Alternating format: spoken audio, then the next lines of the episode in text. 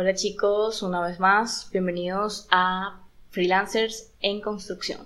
Acá tengo una súper pregunta que me han hecho en el pasado y la verdad me hubiese gustado eh, tener la respuesta cuando estaba en ese tiempo de mi vida. ¿Cómo puedo ser freelance mientras estudio bachillerato? Sinceramente es difícil porque en la mayoría de los países cuando tú eres un estudiante de bachillerato todavía eres menor de edad.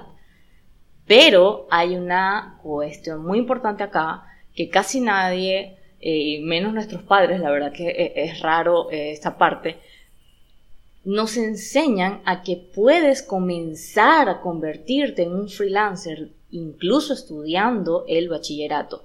¿Y cómo es esto?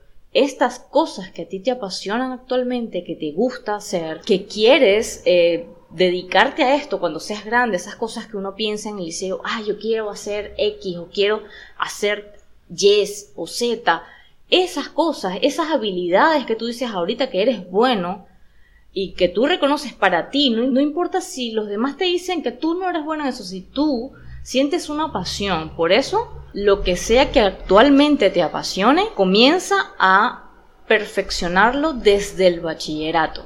No esperes a graduarte, no esperes a graduarte de la universidad para comenzar a aprender esas habilidades en lo que te apasiona. ¿Por qué?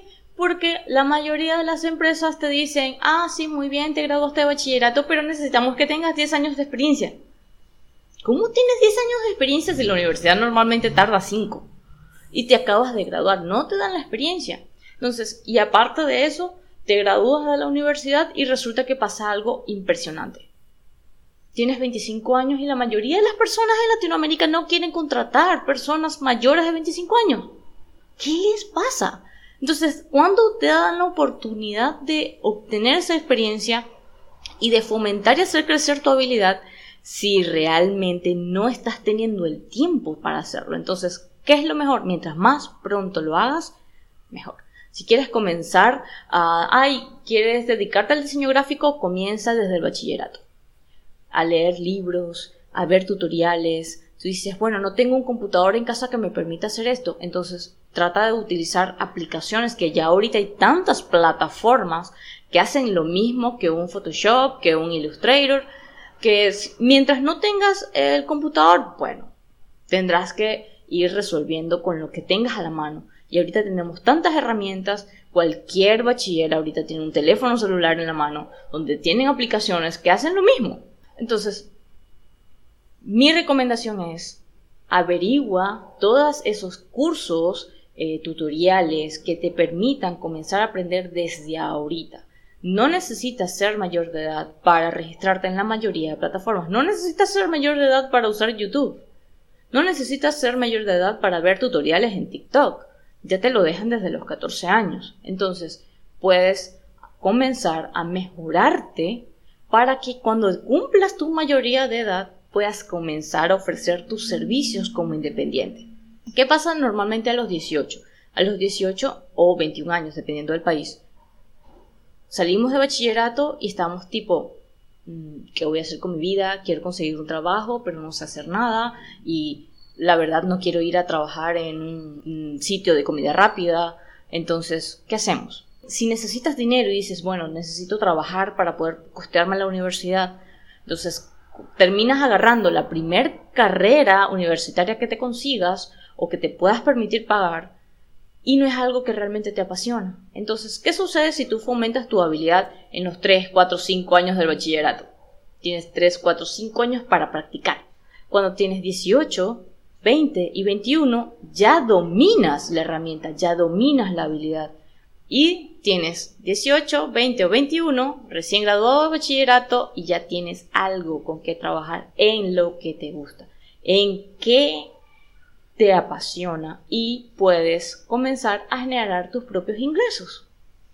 Así que vas a esperar a graduarte del bachillerato, vas a esperar, ojo, aquí voy a hacer un inciso para los padres, vas a esperar que tu hijo se gradúe de bachillerato para recomendarle en qué estudiar o para preguntarle qué es lo que quiere estudiar. No, tienes que prepararlo desde ahorita, darle esas herramientas antes de que se gradúe para que pueda ser un mejor profesional en el futuro, para que ya tenga todas esas herramientas y él pueda probar y decir, yo quiero ser un diseñador gráfico, pero ¿qué pasa si él se gradúa de bachillerato, entra a la universidad, empieza a estudiar diseño gráfico y descubre que no le gusta? Acaba de perder dos o tres años de su vida. Se lo pudiste haber ahorrado si tu hijo descubrió o esa persona descubrió a quien le estás recomendando, tu sobrino, descubrió que no le gusta el diseño gráfico, aunque creía que sí le gustaba, cuando tenía 13, 14, 15 años. Si a esa edad dice, ay no, me parece fastidioso, y luego en el primer año de la universidad quizás le tomó cariño, quizás ya maduró un poquito más, pero ya tiene algo de base con qué comparar. Si no tienes nada con qué comparar, todo te va a parecer una buena opción. Eso es lo que normalmente sucede cuando abandonamos la universidad, que decimos, pensé que me gustaba esto, pasé tres años de mi vida estudiando esta carrera y resulta que no me gusta. O pasé cinco años de esta carrera y resulta que no consigo trabajo. Entonces, ¿qué va a pasar? Si no fomentas tus habilidades desde el inicio, desde una edad temprana, vas a tener un atraso en todo lo que te piden desde laboralmente hasta tu conocimiento propio de, lo que te gusta o no te gusta, si lo disfrutas o no lo disfrutas. Porque a todas estas, ¿por qué vamos a trabajar en algo que no nos gusta? ¿Por qué pasamos cinco años en la universidad, seis años en la universidad, para terminar en un trabajo que odiamos? Prefiero aprender en el bachillerato lo que me gusta hacer, irlo descubriendo, explorando, ver mis opciones, ver aquí, ver otro curso allá, ver un tutorial aquí, un seminario allá, cosas que te puedes permitir. Ahorita hay tantas cosas gratis que no necesitas pagar. Antes tenías que pagar seminarios de 100, 200 mil, 3 mil dólares para poder acceder a la información. Ya no. Estamos en una época donde la información está a la mano. Tenla y compártela con los demás. Compártela contigo mismo. Tú puedes tener 30 años, 40 años y apenas estar descubriendo qué es lo que te gusta. Porque precisamente nadie lo hizo con nosotros. Yo tuve una crisis existencial hace dos años en que descubrí que, wow, ¿qué es lo que me gusta? Descubrí que se me había olvidado qué era lo que me gustaba hacer. Entonces, poco a poco recordé y fui redescubriendo qué eran esas cosas que yo quería hacer cuando estaba en el liceo. Y por eso comencé con este tema, mi primer episodio del podcast. Vayan a descubrir qué es lo que les gusta primero, exploren sus opciones, no pongan el dinero de primero en lo que quieran hacer por favor, que el dinero no sea un factor, porque el dinero viene solo. Si tú disfrutas lo que haces, vas a saber cómo ofrecerlo. Siempre va a haber un mercado que quiera lo que tú estás ofreciendo. Simplemente es cuestión de enfoque. Hasta un próximo episodio.